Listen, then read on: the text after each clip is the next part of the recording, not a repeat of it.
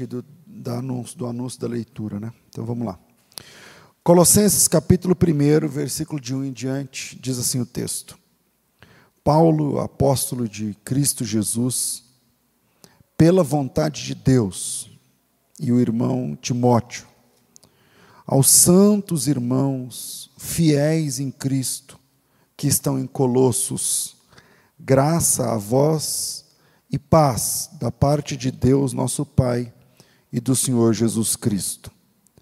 Graças damos a Deus, Pai de nosso Senhor Jesus Cristo, orando sempre por vós, desde que ouvimos falar da vossa fé em Cristo Jesus e do amor que tendes para com todos os santos, por causa da esperança que vos está reservada nos céus, das, da qual antes ouvistes pela palavra da verdade do Evangelho, que já chegou em vós. Em todo o mundo esse evangelho foi frutificando, como também entre vós, desde o dia em que ouvistes e conhecestes a graça de Deus em verdade. Aprendestes isto com Epáfras, nosso amado conservo, que por vós foi fiel ministro de Cristo e também nos declarou o vosso amor no Espírito. Por essa razão, nós também, desde o dia em que ouvimos, não cessamos de orar por vós e de pedir que sejais cheios do pleno conhecimento da Sua vontade em toda a sabedoria e entendimento espiritual. E oramos para que possais andar dignamente diante do Senhor, agradando-lhe em tudo, frutificando em toda boa obra, crescendo no conhecimento de Deus, corroborados com toda a fortaleza, segundo a força da sua glória, em toda paciência, longanimidade e gozo, dando graças ao Pai, que nos fez idôneos para participar da herança dos santos na luz, e que nos tirou do poder das trevas e nos transportou para o reino do Filho do seu amor, em quem temos redenção pelo seu sangue, a saber, a remissão dos pecados. Ele é a imagem do Deus invisível, o primogênito de toda a criação, pois nele foram criadas todas as coisas que há nos céus e na terra, visíveis e invisíveis, sejam tronos, sejam dominações, sejam principados, sejam potestades tudo foi criado por Ele e para Ele. Ele é antes de todas as coisas e todas as coisas subsistem por causa dele. Ele é a cabeça do corpo, a igreja. É o princípio, o primogênito de entre os mortos, para que em tudo tenha preeminência. Pois foi do agrado do Pai que toda a plenitude habitasse nele e que, havendo feito a paz pelo sangue da sua cruz, por meio dele reconciliasse consigo mesmo todas as coisas, tanto as que estão na terra quanto as que estão no céu.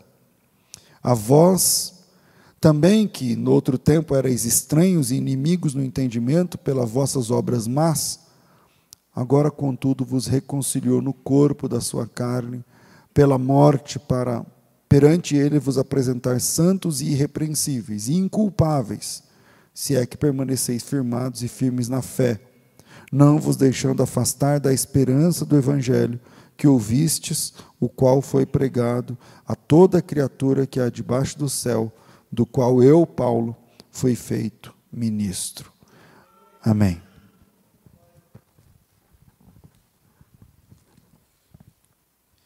Que interessante o que eu vou compartilhar com vocês aqui a respeito da carta de Paulo aos é, Colossenses.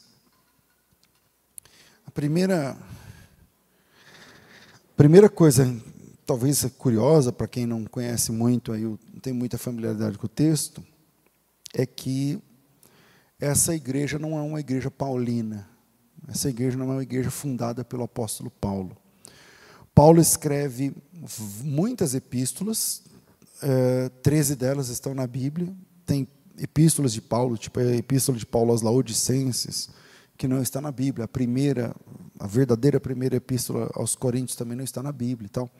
Mas Paulo escreve muitas epístolas e a grande maioria das epístolas é endereçada a igrejas que ele mesmo fundou.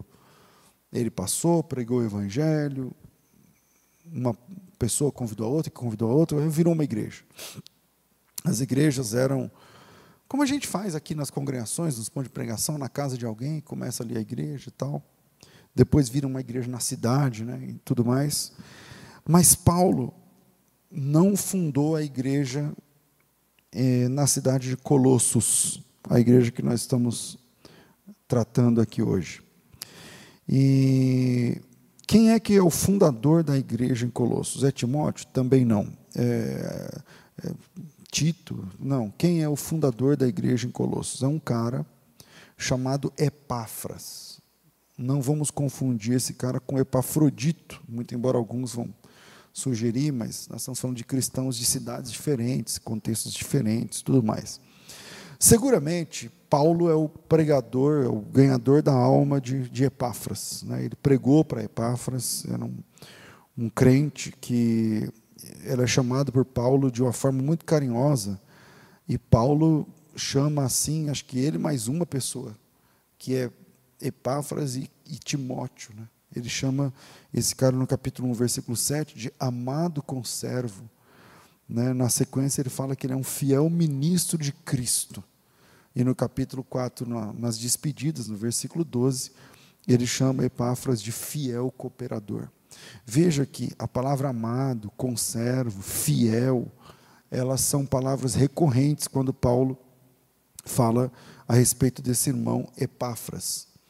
E quando Paulo descobriu, quando Paulo soube né, as informações da igreja que nasceu em Colossos, parece que a igreja em Colossos ela se reunia em duas casas, na casa de Filemão e na casa de Ninfa.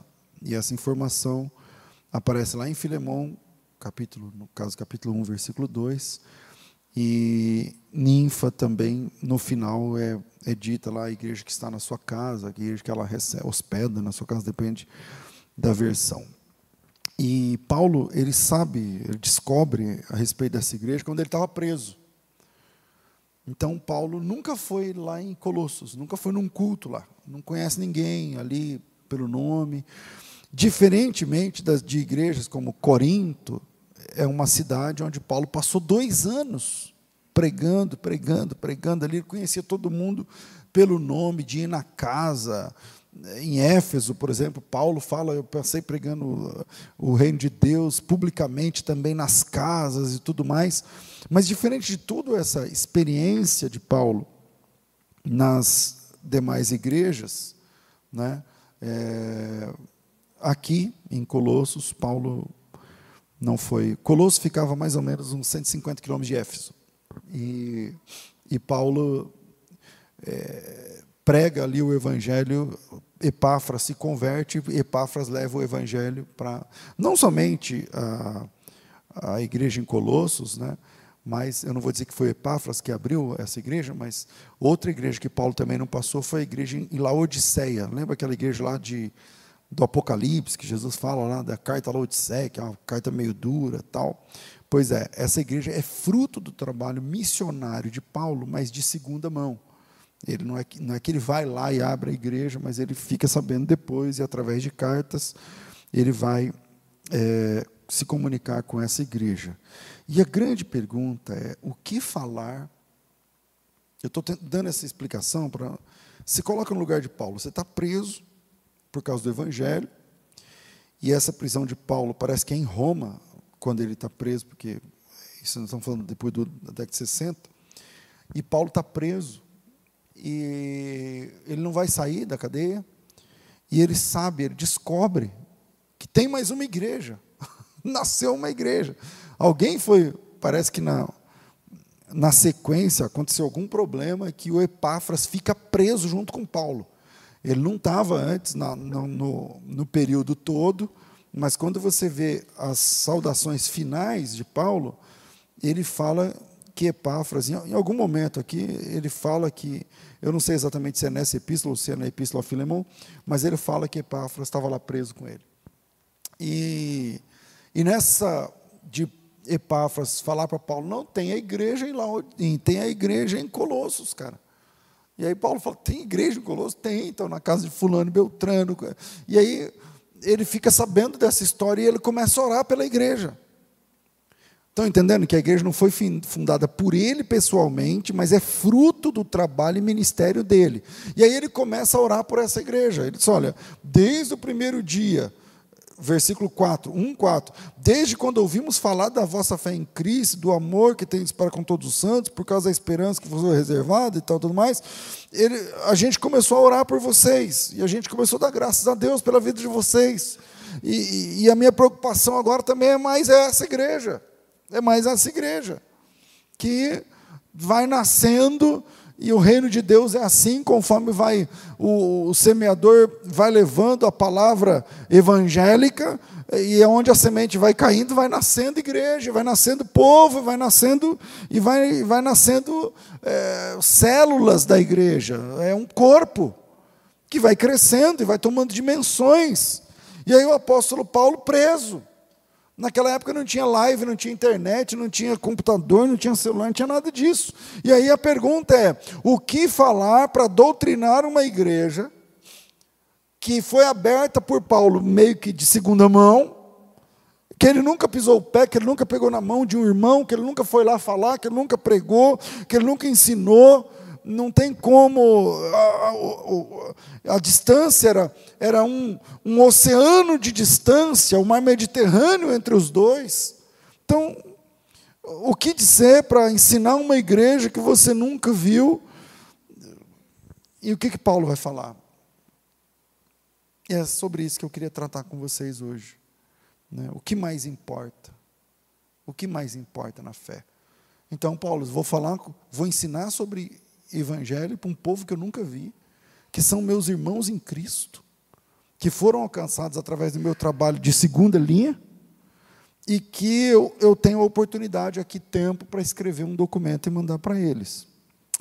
E o que falar sobre isso? Bom, um dos temas da carta é: tomem cuidado para não se para não serem seduzidos pelas filosofias humanas.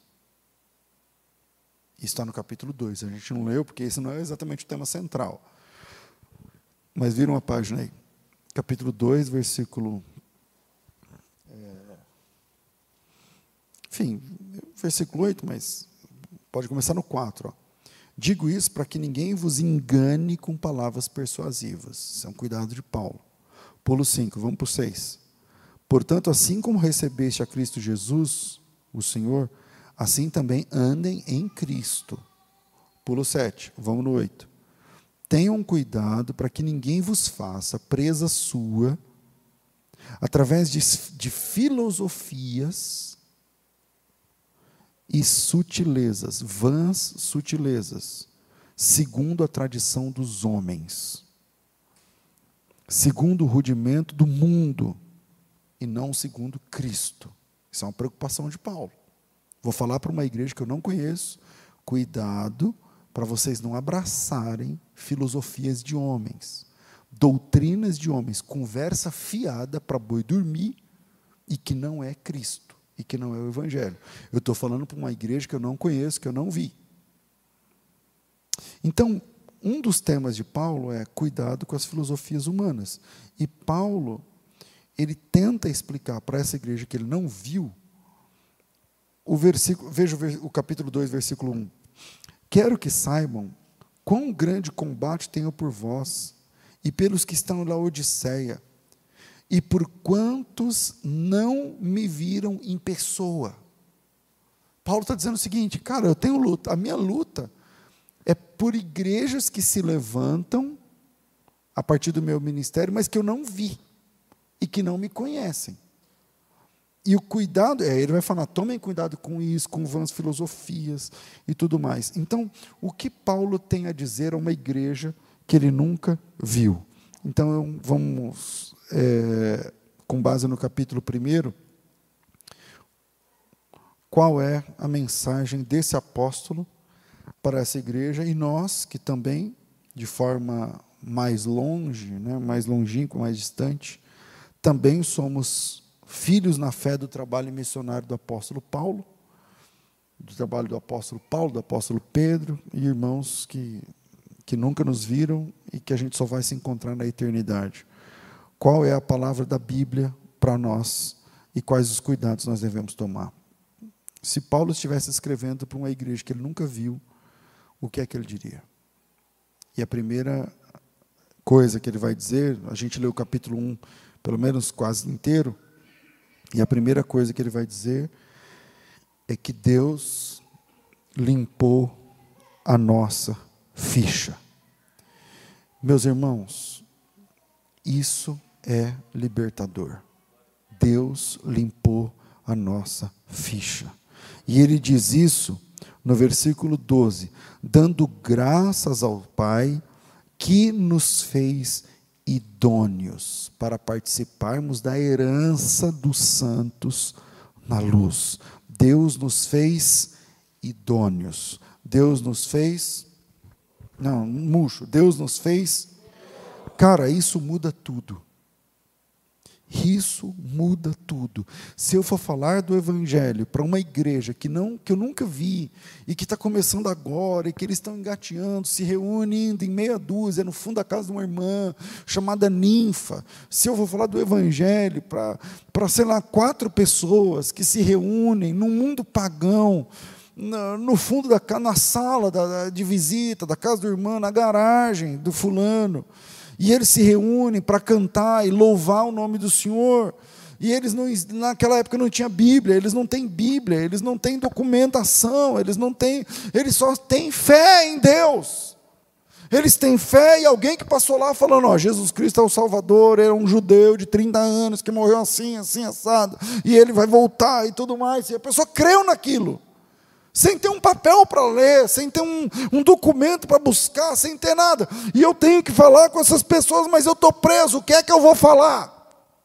E aí Paulo diz: Deus limpou a nossa ficha, Ele nos fez idôneos ele nos fez idôneos. Essa é a primeira informação. Paulo diz: vocês são crentes, vocês creem em Cristo Jesus, vocês levantaram a mão, vocês aceitaram a fé, vocês desceram as águas do batismo. Então existe uma informação importante que você precisa saber: Deus limpou a sua ficha diante dos homens.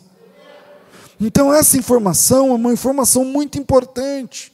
Deus nos fez idôneos. Sabe o que é uma pessoa idônea? Fala, fulano é um homem idôneo.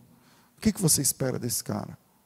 Ele é um cara ilibado, da moral, da reputação, do bom nome, do, sabe, de tudo que é mais importante, que você pode convidar esse cara para ir à sua casa, você pode deixar sua filha com ele para levar para o colégio, você pode uh, trabalhar com ele, você porque ele é um, um homem idôneo. E Paulo diz para essa igreja: dando graças a Deus, porque Ele nos fez idôneos para participar da herança dos santos na luz, assim como Barrabás. Porque Barrabás vem do, do aramaico. E Barrabás é a junção de duas palavras aramaicas: bar que significa filho em aramaico, assim como Ben em hebraico é filho, em aramaico é Bar. Bar e Abas. Abas é a palavra aramaica para Aba. Então, Bar Abas ou Barrabás significa o filho do Aba. Meses atrás eu falei só sobre esse cara aqui, num domingo, acho que de ceia, não lembro. Mas quando Jesus Cristo morreu na cruz, ele salvou livrou, a palavra salvou é melhor, ele salvou dois bandidos. Um que estava crucificado com ele, o outro foi o Barrabás. O outro foi o Barrabás, que nem chegou aí à cruz. E Barrabás, ele era um ladrão, ele era um assassino, ele era condenado, ele já tinha sido julgado, os, os, os carimbos, os, as assinaturas foram colhidas, as instâncias correram, os recursos acabaram e ele está lá, condenado, algemado e pronto para morrer. E culpado. Se você depender dos três evangelhos sinóticos, você vai levantar a ficha corrida de Barrabás. Ele tinha cometido um assassinato, ele tinha feito um motim e ele era um ladrão. E aí o Barrabás, ele entra desse jeito diante de Jesus e sai de diante de Jesus por causa de Jesus com a ficha limpa, com o nome limpo. E se ele saísse ali, virasse a esquina e tivesse uma blitz, ele ia falar: pode puxar no computador. É que não tinha computador naquela época. Mas se tivesse, ele falar: pode puxar meu nome aí. Pode puxar. E se der alguma coisa, é porque não deu tempo ainda, mas o tribunal está aqui atrás. Vamos lá diante do tribunal, porque o Pôncio Pilatos está lá. E ele acabou de assinar o meu alvará de soltura. Ele saiu de cabeça erguida. Quando a Bíblia diz que ele nos fez idôneos, ele nos fez. Significa, você não é assim. Você não nasceu idôneo. Você é cheio de pecados e delitos e tendências e desejos e práticas e, e mau testemunho e tudo mais, até o dia que Jesus entrou no circuito para resgatar sua alma. Ele nos fez idôneos. Se você, Paulo está preso, está dizendo, eu, eu tenho essa chance para escrever para essa igreja, eu nem sei se essa carta vai chegar lá. Pensa nas, nas possibilidades de atravessar um mar com alguém escondido, porque o cristianismo era procurado e tal, até chegar na igreja. E lá no final, no capítulo 4, em algum momento do capítulo 4, Paulo, para aproveitar, ele diz assim, no versículo 16: Depois que vocês lerem esse documento, enviem essa carta para a igreja em Laodiceia, para que eles leiam também para que eles leiam também, para que a fé deles fique firmada também. Então os irmãos lá de Laodiceia também leu, também aprenderam que Deus limpou a nossa ficha, porque Ele nos fez idôneos. E essa, irmãos, é a grande notícia do Evangelho. Deus limpou a nossa ficha. Deus limpou a nossa ficha. Eu vou escrever para uma igreja que não conheço, que eu não vi. Qual a primeira informação importante que eu vou dar para eles? Que Deus limpou a tua ficha suja. Em Cristo nós somos novas criaturas. Por vezes eu lido com pessoas que me procuram falando de, ah, pastor, eu não consigo lidar com culpa, eu não consigo lidar com isso, com aquilo, com aquilo outro, tudo mais. Precisa conhecer esse texto. Precisa conhecer esse texto onde a sua ficha está limpa diante de Deus, você é nova criatura. As coisas velhas se passaram e eis que tudo se fez novo. Deus limpou tua ficha. Pastor, mas é um desgraçado. Você creu em Cristo? Aceitou Jesus? Deus limpou sua ficha. Pastor, mas eu fiz e aprontei. Eu não sei o que. Você se arrependeu, você perdeu, pediu perdão, você entrou pelo caminho do arrependimento, você deu certo no final, você aceitou a Cristo, você se acertou com Cristo, você se reconciliou com Cristo, você estava desviado. Se a resposta é sim, Deus limpou sua ficha, vida nova, perdão de pecados, aquilo que era ah, vermelho lá como carmesim, Deus fez alvo mais que a neve. Aleluia. Se eu tivesse que descrever, se é Paulo pensando, se eu tenho que escrever para irmãos que eu nunca vi sobre a fé, o que é que eu digo? Em segundo lugar, meu Deus, em segundo lugar, Deus nos transportou de um império para um reino, que é a continuação do texto, a gente está lendo no 12 dando graças ao Pai que nos fez idôneos para participar das heranças dos santos na luz, da herança, da herança dos santos na luz.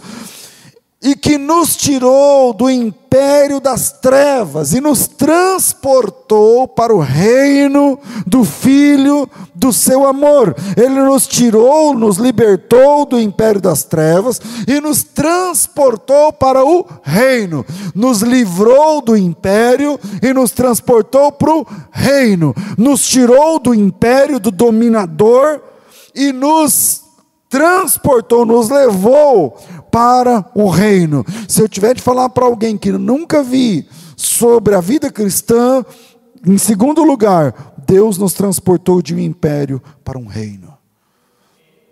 Qual a diferença de império para reino? O império requer um dominador. A, a tirania está no império. O imperador, aquele que sempre fala no imperativo. Imperativo é a ordem. Não tem negociação, não tem saída, o peso é, é, é insuportável, não tem lógica. É, ele é tirano, as, as ideias, o domínio, o poder, a, como que eu falo? é coercitivo. E o que é um reino? O reino Bom, reino é colaborativo. Reino não é por força e nem por violência, mas pelo espírito. Reino, a, a diferença do, do império para o reino é que no império se tem a pessoa faz por medo e no reino a pessoa faz porque ama. E essa é a diferença de império para reino. Ambos são monarcas mas um é odiado, porém obedecido. O outro é obedecido porque é amado. E ele nos tirou do império das trevas e nos transportou para o reino do Filho do seu amor. De império para reino. Em Daniel capítulo 2,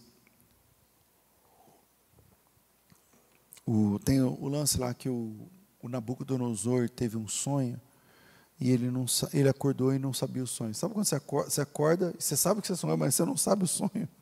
E dá uma raiva. Você fala, eu sonhei com alguma coisa e tal. Não, lembro. O Nabucodonosor amanheceu assim, só que ele era o monarca, ele era o, ele era o imperador. Então ele chamou os sábios e falou assim: tive um sonho. Os caras falaram, então fala que a gente está perto. Falou, não, mas eu não lembro o sonho. Falei, então aí fica difícil.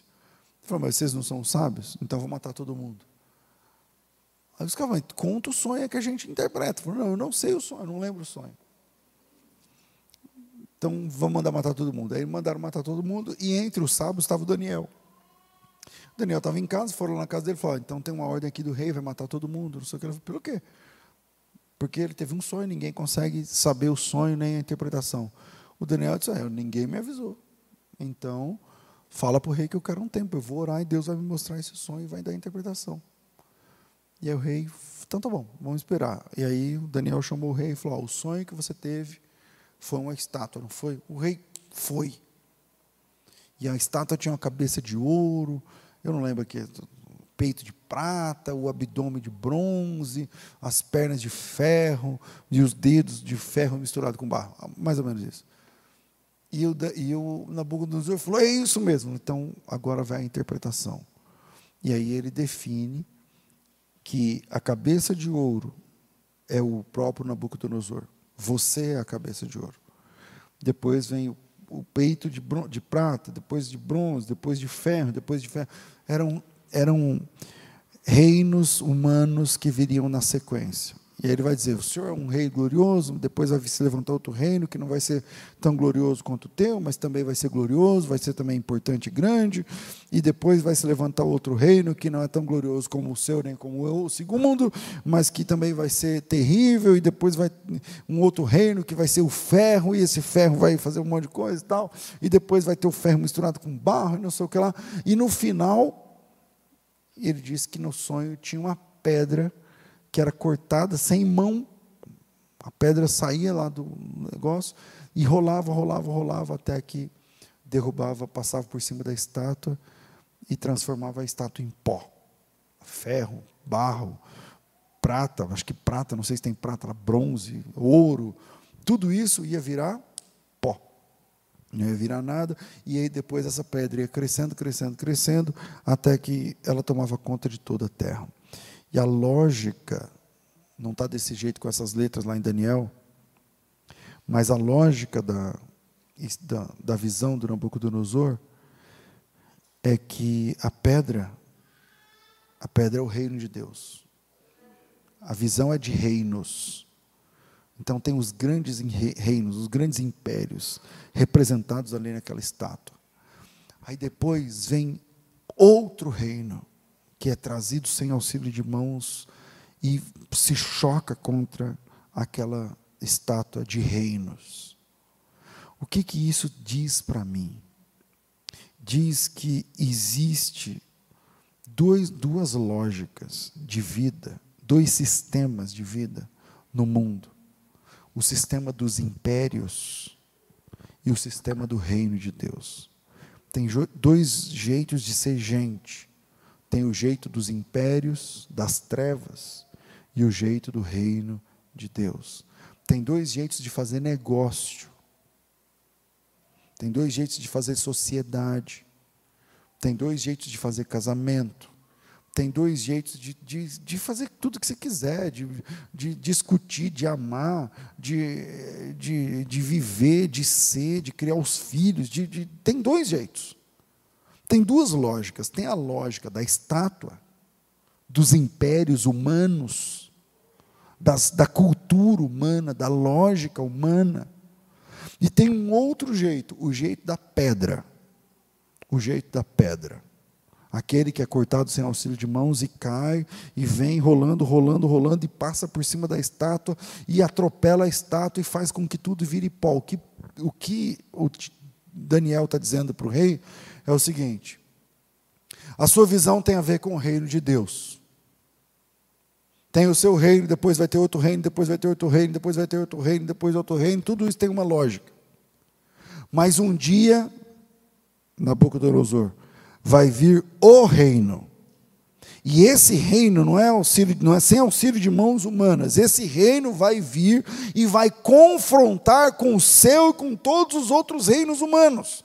E vai bater de frente com toda a lógica e reino humano e vai esmiuçar toda a lógica em reino humano e vai crescer tanto que vai tomar conta de toda a terra. Em outras palavras, Nabucodonosor, o seu sonho tem a ver com o reino de Deus, e o seu sonho diz que tudo desemboca, tudo termina, tudo acaba no reino de Deus. Há um reino de Deus que vem vindo aí, e todas as lógicas dos reinos humanos desembocam, terminam, acabam, desaguam no reino de Deus. E você tem de escolher de que lado você vai ficar: se é na lógica da estátua, ou se é na lógica da pedra, se é na lógica dos reinos humanos, ou se é na lógica do reino de Deus, se é na lógica do império das trevas, ou no reino do Filho do seu amor. E Paulo vai dizer para os irmãos de Colossos, dos quais ele nunca viu: Eu tenho outra informação importante para te dar, além de que Deus limpou sua ficha. Ele transportou você do império das trevas para o reino do Filho do seu amor. E agora a gente vive de outro jeito, fala de outro jeito, negocia de outro jeito, ouve música de outro jeito, namora de outro jeito, discute de outro jeito, vende de outro jeito, compra de outro jeito, fala de outro jeito, anda de outro jeito, se veste de outro jeito, porque a nossa lógica não é mais a mesma. Deus nos transportou de um império para um reino. Pastor, e quando o transporte dá errado? E quando o transporte dá errado? Esses dias, nesses vídeos rápidos, que eu nem sei de qual rede social foi, tinha um cara, caminhão daqueles transportando porco, dá uma dó, né, meu? Porque eu, aqueles, um porco bem grandão assim, daqueles cor de rosa, entendeu? É, e aí o cara transportando um monte de porco desse, um monte, uma carreta cheia de porco. E ele passou tudo de qualquer jeito, caiu um porco na pista. Não sei se vocês já viram. Caiu um porcão de grandão gordo na pista. Aí eu fiquei olhando e falei assim: caramba, esse porco, ele deve ter sido criado num, num, nesses criadouros assim. Nunca ter, deve ter pisado na terra. Nunca deve ter comido coisa fora ração. Nunca deve. Esse porco, ele vai fazer o que agora? Porque ele, vai, ele caiu ali e viveu. Aí ele rolou, levantou assim, ficou. Ele ficou olhando, falou, tá, e agora eu faço o quê? Porque ele ganhou a liberdade, mas vai viver do quê? A culpa é do porco a culpa é do caminhoneiro? A culpa é do transporte. A culpa é do cara que está pilotando. Mas e quando? Porque não teve destreza. Mas e quando, de alguma forma, esse transporte não deu certo? A culpa é de Deus, que faz isso o tempo todo e sempre deu certo? A culpa é de quem era para estar tá sendo transportado de um reino para o outro, mas preferiu ficar no reino antigo? Paulo está falando com a igreja em Colosso, está dizendo o seguinte, cara, eu vou morrer aqui, não vou sair para ver vocês, mas se eu puder falar para vocês alguma coisa aqui, primeiro Deus limpou a nossa ficha, depois houve um transporte, cara. Você pertence ao outro reino agora. Outras leis, outras regras, outras aspirações, é outro tudo. É outro tudo. Terceiro, o terceiro que eu queria tratar com vocês e que é o mais longo, mas não, não vai dar. Terceira coisa que Paulo vai falar para uma igreja que ele nunca viu: não existe cristianismo sem a exaltação de Cristo. Não é a presença de Cristo que eu estou falando, só. É a exaltação de Cristo. Porque se você for ver, veja, ele está falando isso, versículo 14, lá, 13, ele nos transportou do império para o reino tal a quem, em quem temos a redenção pelo seu sangue e a remissão dos pecados. Ele, Cristo, é a imagem de Deus invisível, é o primogênito de todas as coisas, porque nele foram criadas todas as coisas, no céu na terra, visíveis e invisíveis, dominação, trono, tudo. Ele é antes de todas as coisas, todas as coisas só existem por causa dele. Ele é a cabeça do corpo, da igreja, ele é o princípio, ele é o primogênito de entre os mortos, para que em tudo tenha primazia, porque foi do agrado do Pai que toda a plenitude habitasse nele, porque é, é tudo ele. Não existe cristianismo sem a exaltação de Cristo. Eu sinto falta de ver Cristo nas palavras dos irmãos, na vida, no dia a dia, no, nas coisas. Paulo está escrevendo para uma igreja que ele nunca teve o privilégio de ver, ele está dizendo: não existe cristianismo sem exaltação de Cristo. Colossenses, pesquisem isso, quem gosta. Colossenses é a epístola mais cristológica que Paulo escreveu. Ele nunca falou tanto de Cristo como na epístola aos Colossenses. Porque o que eu vou falar para uma igreja, o que, que eu vou falar para instruir crentes que eu nunca vi? Exaltem a Cristo. É Cristo, o assunto é Cristo. Vai cantar? Cristo. Vai orar? Cristo. Vai discutir? Cristo. Vai negociar? Cristo. É o tempo todo Cristo. Capítulo 1, versículo 15. Ele é a imagem do Deus invisível. Tem quatro capítulos. No capítulo 2, versículo 9. Nele habita corporalmente toda a plenitude da divindade. No capítulo 3, versículo 1. Busquem as coisas que são de cima, onde Cristo está assentado. No capítulo 4, orem para que Deus abra as portas para falarmos de Cristo. O tempo todo e todo o tempo, Paulo está dizendo: é Cristo, é Cristo, é Cristo. E no final ele fala: quando vocês lerem essa palavra, entrega para outra igreja lá de Laodiceia, porque eles também precisam de Cristo. Então, no capítulo 2, versículo 4, Paulo fala assim: gente, eu digo isso para que ninguém vos engane. Ninguém tem que ser enganado com palavras persuasivas. Sabe, sabe o pessoal que fica falando asneira, mas fala de um jeito tão bem falado? Eu já tenho que.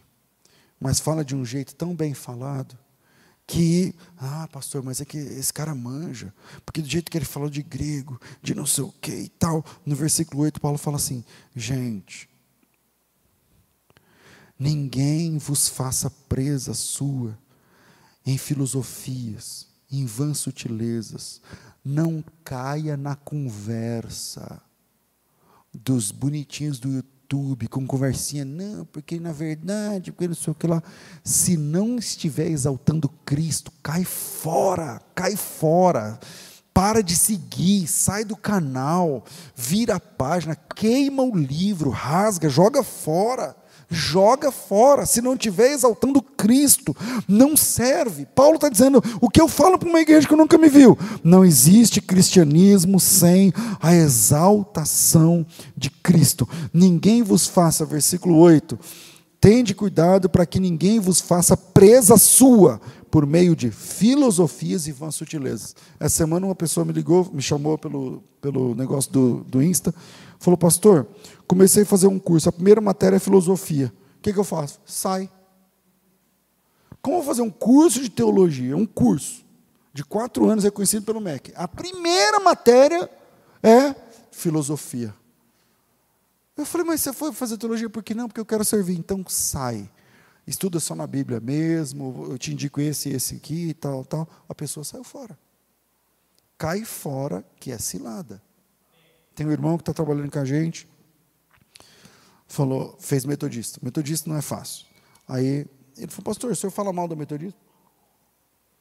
Mas por que, não sei o quê? Falei, meu irmão, você crê isso, crê assim, assim. Falei várias coisas. Não, eu creio tudo. Falei, então você é um milagre. Louvado seja Deus por isso, fica com Cristo. E acabou.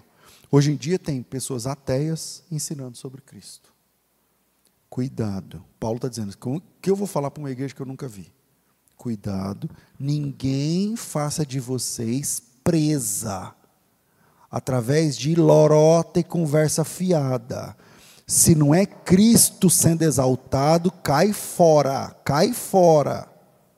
Não exalta Cristo, sai daí, sai, não siga, vira as costas, não. Paulo disse: se alguém vem ter, acho que João, se alguém vem ter com vocês e não traz essa doutrina, nem recebe essa pessoa na sua casa. Amém, irmãos? Deus abençoe vocês. Eu vou correr lá porque eu tenho horário. Vou passar aqui para a Silene fazer o ofertório.